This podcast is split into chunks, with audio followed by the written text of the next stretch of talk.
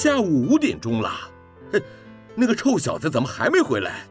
放学后又乱跑了。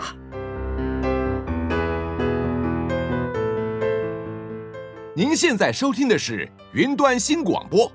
，FM 九十九点五 New Radio，最自由的新声音。我最喜欢甜甜圈，木木警官也喜欢甜甜圈，欢迎一起收听小树甜甜圈。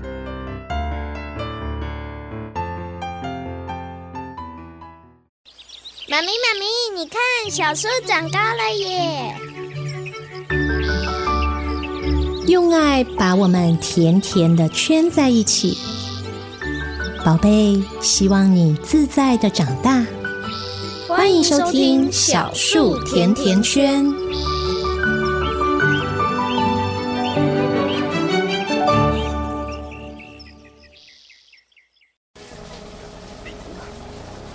我要你爱，我要你为了我变坏，你的心一定被我攻占。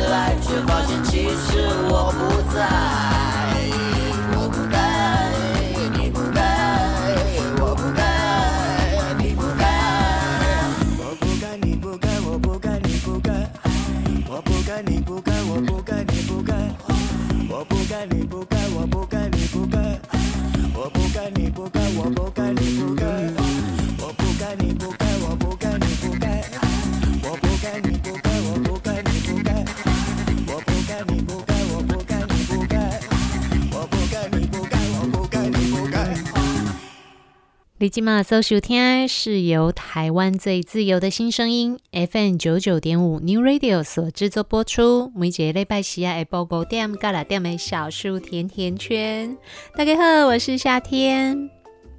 现在大家可以透过 FM 九九点五的广播频率收听得到我们的节目，另外也可以使用官网 triple w 的 newradio.com 的 tw 上面的线上收听功能，或者是直接在 YouTube 的平台上面搜寻云端新广播，就可以直接找得到目前正在播出的第一轮的节目首播。中秋节才刚过，一连四天的中秋假期，你过得怎么样呢？有没有跟家人好好的在家里团聚呢？还是说跟着朋友、跟着家人细柜趴趴走啊？大家在上个星期的连假当中，不知道有没有看到一个新闻哦？就是上星期的连假呢，垦丁地区人满为患呐、前一阵子大家关在家里关了这么久，现在好不容易感觉可以稍稍喘口气了。所以通通都关不住了，而且又遇到了中秋节的连假，所以呢，垦丁大街塞满人，人好多。哦看到那新闻的图片哦，夏天都觉得有一点点毛毛的。因为虽然呢，我们目前看来疫情在控制之内啊。但是，其实专家也告诉我们，我们台湾呢所受到的 Delta 病毒威胁，还没有真的可以让我们松一口气哦。因为 Delta 病毒它本身是传染性比较强的病毒，所以大家在现在这个时间点还是不适合掉以轻心的。但是当然啦，我们的陈时中部长也曾经说过，太过于严厉、太过于绝对的防疫制度哦，它是没有办法走得久的。所以也不需要把自己过得很紧绷，但是我们还是要注意到，提醒自己，也提醒孩子，进出家门或者是进出室内，一定要注意把手洗干净。洗手这个动作非常的重要，就算不是为了防止感染新冠肺炎呢。接下来的秋冬季节，流感的传染状况哦，不见得会比新冠肺炎好到哪里去哦。所以呢，我们在接触了外面的东西之后，进到室内一定要记得把手洗干净。现在呢，世界上既然都还是到处病毒肆虐的状况，那么我们自己就把自己照顾好。出门的时候一定要记得戴口罩，随时要注意洗手跟消毒。如果呢，我们都能够注意这些防疫的小小细节，再配合上提高台湾。湾地区的疫苗普及率，我相信哦，我们找到跟病毒和平相处的方式，然后回归正常的生活，这样子的时间点哦，一定不会太久了。那既然呢，上个星期才刚过完年假哦，年假的这几天，如果是在家里的话，你们在做什么呢？我们家的小朋友在年假的这几天啊，简直就是开心的飞上了天。他在放假前一天就跟我说：“妈妈，我已经把功课写得差不多了，你可以带我去租漫画吗？我好想要在放假的时候可以自由自在的看漫画。因为平常在家里面呢，小朋友的时间其实很紧凑，不太有太多的空档可以让他去做这些事情。”所以连假前呢，夏天也应他的要求，帮他去图书馆拿了他预借的书。连假的第一天呢，在确定孩子把所有的功课都做完之后呢，我也带着他去租了漫画。那除了租漫画之外，他还花了很多的时间在看电视。我想整个台湾应该不会只有我们家的小朋友在廉价的时候是不断的看电视吧。应该也有不少家庭哦，孩子们在廉价的时候是处于一种放空的状态。如果不能够在外面到处爬爬照哦，对他们来说，感觉到最自在、最放松的休闲方式，应该有不少小孩会选择看电视吧。当然啦，对父母来说，我们把孩子呢放在电视前面，让他在电视前面当一颗马铃薯，好好的坐在那边看电视，安安静静的时候，很多爸爸妈妈会觉得，哎，我可以做一点我自己想做的事情了。所以孩子的看电视时间，可能对一些父母来说，会觉得，嘿嘿，也是我们的放松时间。趁着孩子呢呆呆的坐在电视前面的这个时间呐、爸爸妈妈可以滑一滑手机，或者是做一些家事，甚至呢也是跟着在旁边当沙发马铃薯，感觉上诶好像也还真的蛮放松、蛮舒服的哦。但是爸爸妈妈代志干有阮想的遐尼啊简单嘞，真的不是这样的哦。根据美国亚利桑那大学他们所做的一项研究发现呐、我们自以为的孩子看电视，爸爸妈妈就可以放松的这个想法，其实不全然是对的哦。而且呢，孩子花越长的时间看电视，反而可能导致家长呢去面对了更多的压力。这研究到底是怎么一回事呢？明明小孩在看电视的时候不会来吵爸爸妈妈呀，小孩也开心，爸爸妈妈也乐得轻松。但是根据美国亚利桑那大学所做的这一项研究哦，同时他们也将研究的结果发表在国际广告期刊上面，针对儿童观看电视的习惯跟父母之间的压力水平的关联性哦，进行了研究。发现呢，孩子看电视看得多，跟父母的压力来源，它的关联性是什么呢？现在有很多的家庭呢，可能让孩子看的是像 Apple TV，或者是像 MOD 或者 Netflix 这种只有影片的频道，相对的会看到广告的时间可能少一些。但是如果是看传统的电视台的话，孩子们呢，坐在电视前面观看的时间越多，他们会接触到的广告也就越多。因为孩子在看电视的时候呢，不断地看到同样的广告重播，增强了他们对于广告当中的商品的记忆力和印象。所以啊，广告看得越多，小孩就越有可能会想要广告里面的这样商品。当孩子想要商品的时候呢，是不是就有一些小朋友就会开始用各种方式去跟爸爸妈妈要这个广告的商品啊？如果爸爸妈妈们呢，基于各种的因素啊，或者是经济的考量，去拒绝了孩子，那么父母跟孩子之间的冲突是不是就有可能会增加呢？也因为这样子的亲子冲突增加了，所以呢，就会导致父母亲的压力直线的升高。诶，我们都没有想过有这样子的结果哦。我们都以为让孩子能够安安静静的看电视啊，爸爸妈妈也可以放松一下，是最简单、最快速的方法。但是呢，我们却没有发现到，也忘记了要去思考。还在发育当中的幼儿呢，对于商业的行为哦，有的时候不太能够判断。而当某一些商品它是针对孩子在做广告的时候，通常呢就会选择用轻快的音乐，或者是用明亮的多色彩的画面去吸引孩子的注意力。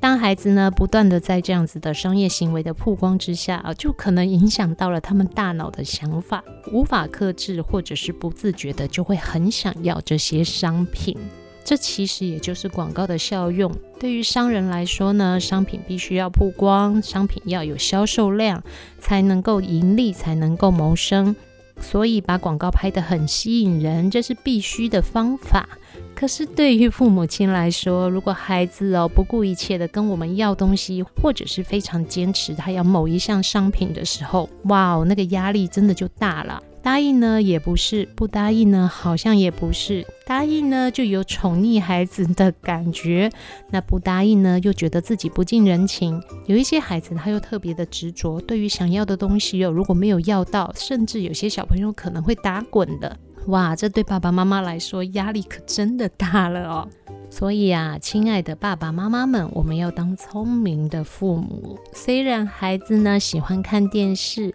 对于大部分的小孩来说，看电视也的确能够吸引他们绝大部分的注意力，所以就不会来吵爸爸妈妈。但是想一想后面产生的这种冲突跟后果，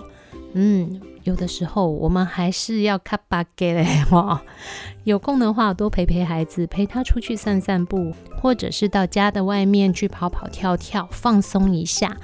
不只是顾到他们的眼睛，也可以减少我们未来跟孩子之间可能产生的商业行为之下的压力，感觉上是不是比较聪明呢？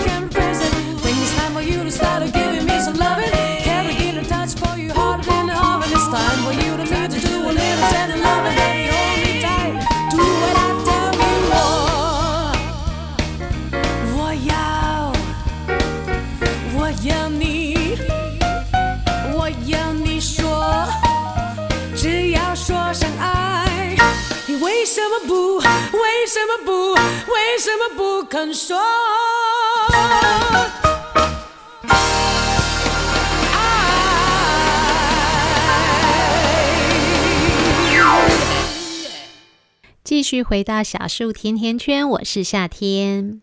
刚刚为大家所安排的歌曲是由实力派的唱将黄小琥所翻唱的老歌《我要你的爱》。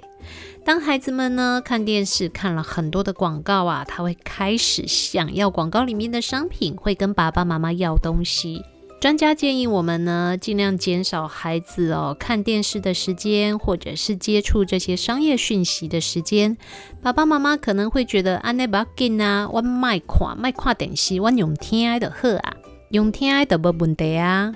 跟大家分享一个夏天家里的经验。有一段时间呢，我们家的小朋友啊，非常的喜欢听中国的一位说书人他所说的故事。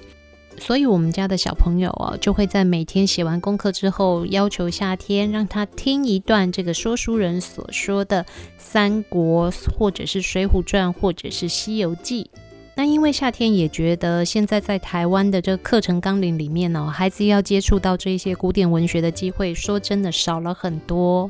这一些古典文学名著呢，也是夏天的父亲在夏天还很小的时候哦，家里就备齐了的书。所以，我们三姐妹呢，随时想到啊，就会去把这些书拿来翻翻看看。也因为这样，夏天就觉得好啊，让孩子听一些像这样子很有趣的文章的内容，同时可以接触古典文学，感觉也还不错啊。而且，因为我们家的小朋友的学习特质呢，是属于比较听觉敏感的孩子。听觉型的小朋友哦，他阅读的时候不见得能够产生太强的连结或者是记忆力。可是呢，当他是用听的时候哦，就会很容易就可以加深了他们的印象。甚至有一些小孩，他的听觉敏感到他光只是用听的就可以把文章的内容给背诵起来，而且对声音的刺激呢，他的反应会特别强。因为我们家的小朋友虽然喜欢阅读，但是他在听觉的这个部分哦，反应是比较明显的，所以我也就选择让他去听说书，希望他可以透过这样的方式，也去学习一些他原本不理解的东西。在跟着他一起听了这个说书一阵子之后呢，对我来说，我是听了很好听的故事。可是对我们家的孩子来说呢，有一天他突然跟我说：“妈妈，那个枕头感觉上很好睡，我们也买来睡睡看好不好？”一下子听到他这样讲，其实我也有点不知道他在说什么。后来再仔细的回想我们最近这一阵子的生活经验之后，我突然发现，啊呵。他在讲的是这个说书的过程当中呢，会插播的广告。当然，我就觉得诶蛮有趣的，也就笑笑，没有多说什么。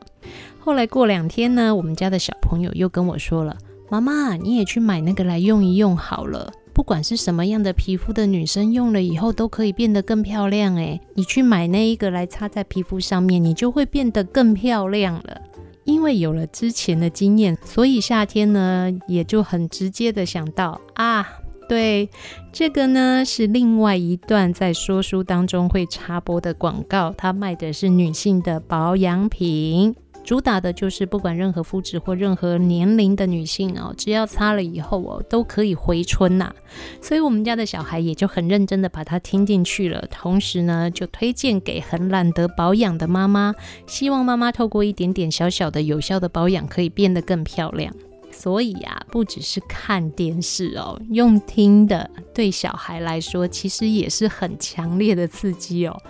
广告的效果就是这样，透过广告的介绍跟不断的强行曝光哦，增加了我们大脑对这些东西的记忆力。那如果我们有需要买东西的时候，自然而然就会想到这一项我们常常看到广告的商品，我们家的小孩就很直接的被洗脑了。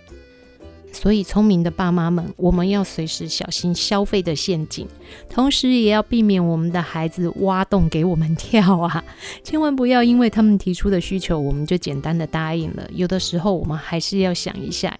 要怎么样避免让他们接触太多太过商业的讯息啦。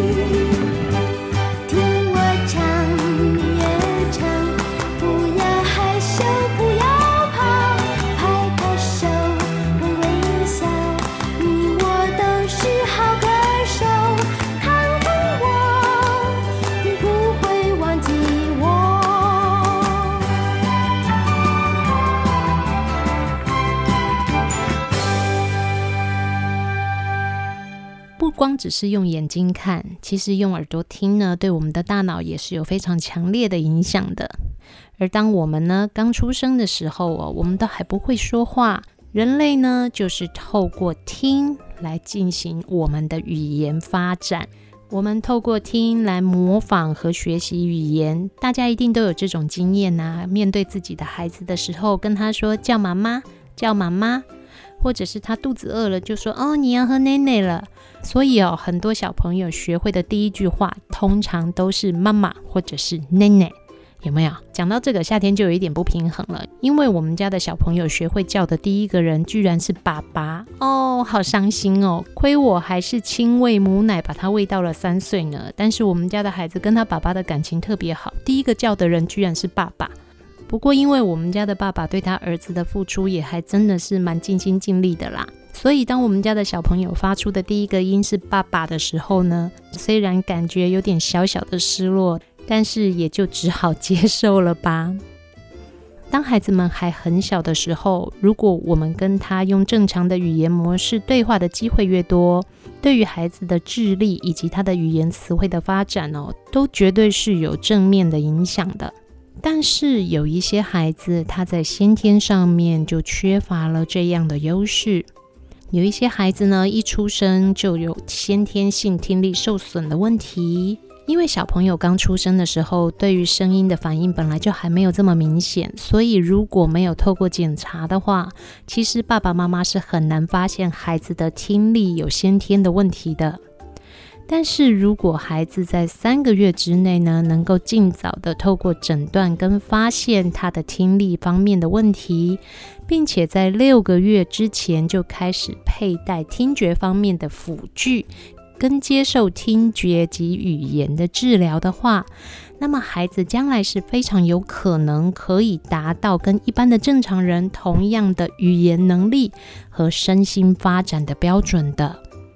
但是要怎么样才能够让我们在孩子还这么小、对声音的反应还不明显的状况底下，就能发现他的听力是不是有状况呢？其实我们台湾地区呢，从民国的一百零一年开始，就已经全面的在补助本国籍三个月之内的新生儿进行听力方面的筛检。这么多年的推广下来哦，大部分的爸爸妈妈也都非常的乐意接受政府这样子的美意。到了民国一百零九年为止呢，台湾新生儿的听力筛检的普及率已经达到了百分之九十九点一，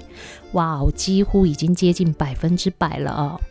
而有先天性的听力缺损的孩子呢，如果早期发现、早期治疗，是可以让他们的语言发展有大幅度的成长的。但是有一些孩子呢，他可能有所谓的迟发性的听力缺损。或者是有可能在小时候因为感染了中耳炎、脑炎，或者是有外伤，或者是各种的耳道方面的感染，造成了他们后天性的听力受损。身为父母亲的我们呢，真的是必须要多花一点心思来观察孩子的状况的。我们在家里面呢，可以透过父母亲的观察。还有居家的听力评估相关的量表，来发现孩子的听力状况。如果孩子呢，在语言的发展比较落后，或者是即使我们跟孩子经常性的对话，但是他说话却一直没有办法说得很清楚，或是呢，当我们叫孩子的时候，他听不到我们的声音，没有办法做反应。或是他突然之间呐、啊，看电视或说话都会变得很大声的时候，如果产生了这些状况，爸爸妈妈们，我们可能就要合理的怀疑孩子是不是有听力受损的问题。一旦问题发生了，我们千万不要逃避哦。为了孩子好，早一点发现他的状况，同时早一点进行治疗，绝对是对他们的成长能够有很大的帮助的。我想大多数的爸爸妈妈哦，都是理性而且冷静的啦，千万不要像夏天一样哦。我们家的小朋友刚出生的时候，因为做听力的检查呢是要自费的，而且还蛮贵的。那夏天觉得我们家的小朋友应该不会有什么听力方面的问题，所以也就疏忽了，没有特地安排听力的检查。但是当他到了四五个月之后呢，我发现我们家的小朋友，当我跟他说话的时候，他不太会回应我，有的时候甚至可能我叫他，他也不太回头。哇，那个时候我就开始紧张了，想说我们家的小朋友是不是在听力的发展方面有了问题，所以他都不理我，完全不回应。那也因为这样哦，夏天也就咬牙把钱花下去了，安排了一个自费的听力检查。但是呢，当检查出来的时候呢，检查师告诉夏天说：“妈妈，你不用太紧张。你们家小朋友呢，只是非常专注的在观察外在的环境，所以他没有空理你。基本上经过检查之后呢，他的听力正常。哇，对于夏天来讲，当然啦，我松了一口气，因为确认了自己的孩子在听力方面是正常的。但是也觉得自己傻乎乎的很好笑哦，因为检查师也跟我说。孩子呢，在做听力检查，最好是要在刚出生那个时候，因为软趴趴的都还不会动哦，所以要检查比较简单。但是当我带小朋友去检查的时候，他已经会动了，也不见得能够乖乖的让医生或检查师帮他佩戴仪器来做检查。所以要能够得到检查的结果呢，其实也还花了一番的功夫哦。亲爱的爸爸妈妈，如果您现在呢，即将成为父母亲，既然政府有这样的美意啊，有免费的听力检查，那我们也就好好的去利用吧。当然，如果孩子后天出现了听力受损的问题，也不要太紧张或太难过，赶快协助孩子去进行听语的治疗，同时佩戴适合的辅具。身为父母亲，只要我们愿意好好的陪伴孩子去面对，同时协助他们去解决问题。对于孩子来说，都会有很大的帮助。来，我们再一起来休息一下，为大家安排这一首歌曲是五月天所演唱的《听不到》。等一下的时间，继续回来小树甜甜圈。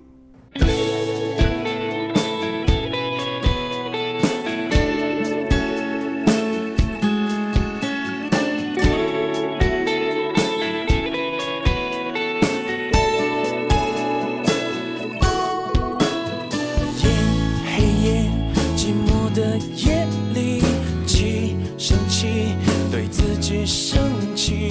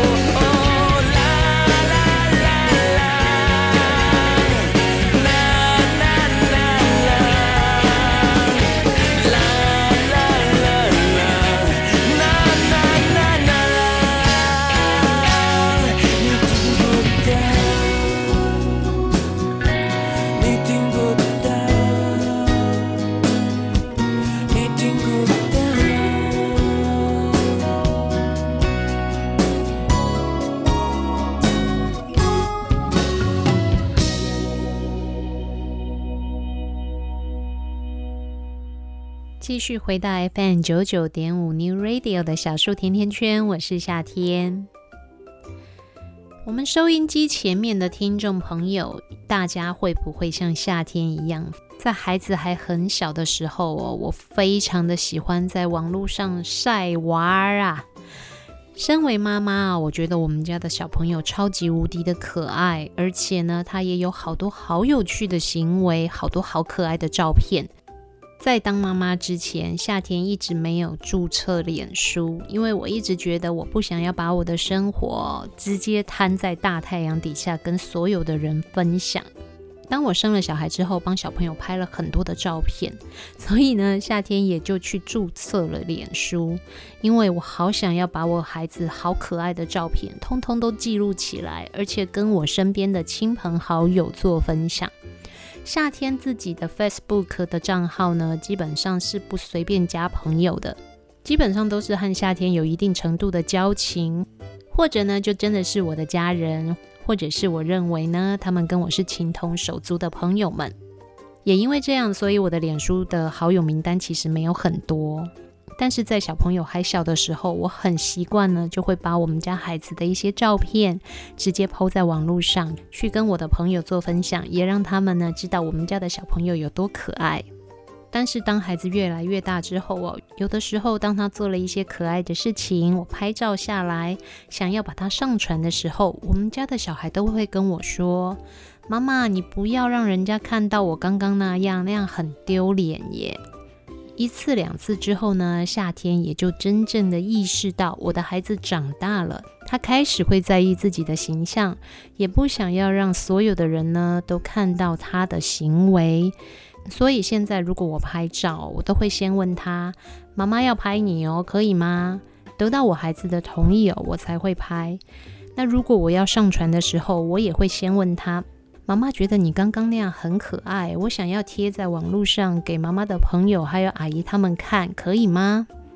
有的时候孩子会欣然接受，因为他自己也觉得有趣。但有的时候呢，孩子也会拒绝我的要求。那如果是这样呢，我也就会选择放弃把这个照片贴在网络上。前一阵子呢，有一则新闻是发生在美国的。在美国有一个乐团非常的有名，叫做 Nirvana 超脱合唱团。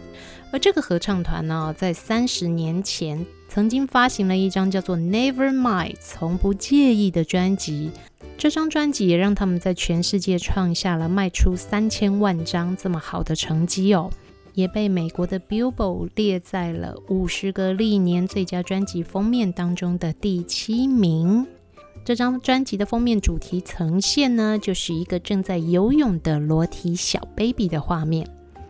但是呢，三十年后的今天呢，所有的事情都不一样喽。这一个三十年前的专辑封面的主角，他现在也已经成年了，是一位艺术家，叫做艾尔登。他决定呢，要为了捍卫自己的权利，对超脱合唱团提出控告。他认为呢，超脱合唱团作为封面的这一张合成照哦，完整的露出了他的生殖器，所以呢，是对他的儿少性剥削。艾尔登在五年之前曾经接受过美国的《时代》杂志的采访，他谈到这一张专辑带给他的矛盾的感受。一方面呢，能够成为这么了不起的乐团、这么棒的专辑的封面，让他觉得自己诶蛮与有荣焉的。但是另外一方面呢，因为他在被拍摄的时候年纪真的还太小，完全没有办法自主做决定，所以只能由他的爸爸来决定他是不是要被拍。当艾尔登长大之后，他发现参与这一张专辑制作的所有的人呢，都赚进了大笔的财富，但是他从头到尾就只拿到了两百块美元的拍摄费用。他也很直接的说，他心里的确感觉到不太平衡。但是这种不平衡呢，对他来说还只是小事。更重要的是，因为他还在婴儿的时候，他的裸体就已经被全世界的人都看光光了，所以他有非常严重的不安感。这种不舒服跟被剥削的感觉哦，随着他的年纪越来越成熟，也就越来越明显。也因为这样子，他花了非常多的时间来做心理方面的治疗。艾尔登说，当他走到人多的场合的时候，他会不自觉地感觉所有的人可能都看过了他的下体。也许会有人觉得这样的想法有一点点小题大做，但是的确，当我们在不符合我们个人的意愿或者是非自主的状况底下，对着大众暴露了我们的身体，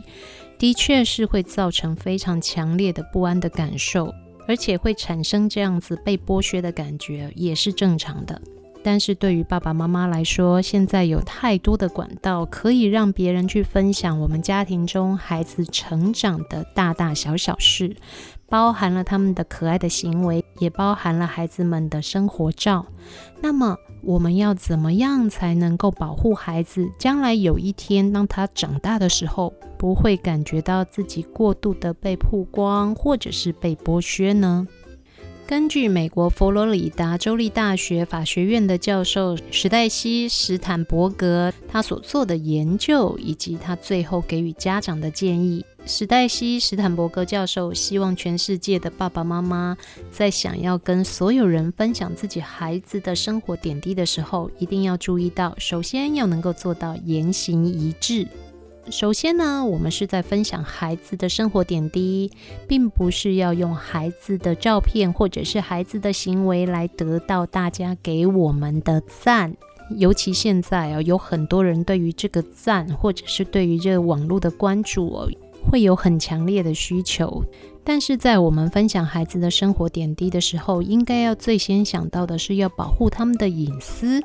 同时重视他们的意愿。千万不要只是靠着孩子来得到赞，那真的是很糟糕的状况哦。同时呢，当孩子越来越大之后，我们就应该要给予他们绝对的否决权。如果孩子不愿意被曝光，或者是不愿意分享他的生活，那么我们就应该要停下来。在爸爸妈妈要分享任何孩子的资讯之前，都应该要得到他们的同意，同时也可以教会孩子尊重别人的隐私，这是非常重要的身教哦。而当我们在分享这一些照片的时候啊，基本上它就是一个真实生活的呈现，千万不要去扭曲了孩子们的记忆。也不要让他们因为我们所发表的言论以及照片呢，去影响到他们对于自己的评价。而最重要的是，还是要能够捍卫孩子的隐私权。孩子不见得会愿意把自己的生活公开在网络上，而网络世界上面的人哦，各形各色都有。更糟糕的是哦，虽然大多数的人都是善良的好人，但是还真的有一些坏人，或者是非常非常可恶的人，是隐藏在网络世界当中，随时想要把他们的魔掌伸到我们的生活，或者是孩子的生活里面的。所以呢，如果可以，我们不要去曝光孩子的特征，也不要透露孩子的个人资讯。也要非常的小心去分享可以辨识出孩子个人身份的各种资料。我们能够把这些细节做得越周全，就越能够保护孩子，避免受到网络世界的恶意的伤害。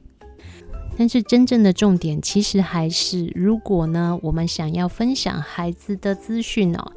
一定要站在保护孩子、避免孩子受伤的这样的角度来做。而当他们越大了哦，如果孩子真的不愿意，那爸爸妈妈我们也就应该放手，退出他们的生活了，让他们来掌控他们自己对外的资讯的传达。毕竟孩子他们就是独立的个体，不能够永远被我们掌握在手里面的。有的时候虽然会觉得，嗯，我的小孩好可爱哦，好想让全世界都知道，但是，唉，还是要稍微收敛跟忍耐一下的哟。来，我们再一起休息一下，等一下的时间继续回到小树甜甜圈。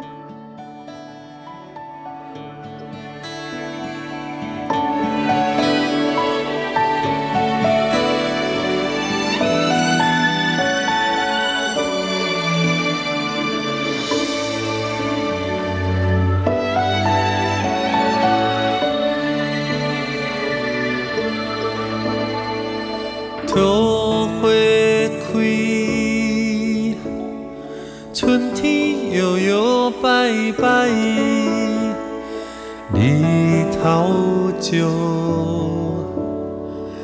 微风吹来的香味，来唱歌，这杯茶是咱的所在。风平浪静的日子，甘温在心肝内。轻轻的云甲轻轻的月，青青的少年家，骑车流浪，咱做阵佚佗，人生是海波浪。遥远的日子，甲满腹的理想，风是雨，无人敢阻挡。你敢会记得咱少年的梦？飞去天顶看云有偌重，想要乌鸟仔飞去海角天边，哪个等来敢有勇气？你知道是啥物？已经过了十几年，想要想起大海，看海有偌深，幸福敢要雨水流去？青春啊，青春有啥意义？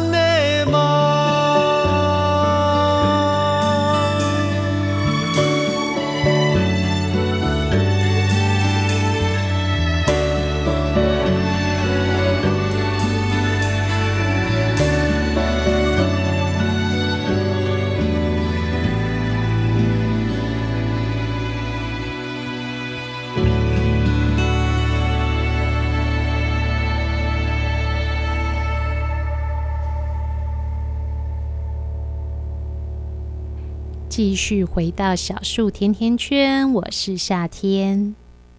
这个星期呢，全台湾最热门的话题哦，我想大概莫过于五倍券的绑定跟登记了吧。现在真的哦，遇到亲朋好友的时候，是不是就会很想问他，诶，绑定了没？或者是诶，登记了没有？振兴消费五倍券的数位绑定呢，从九月二十二号开始正式的开放了。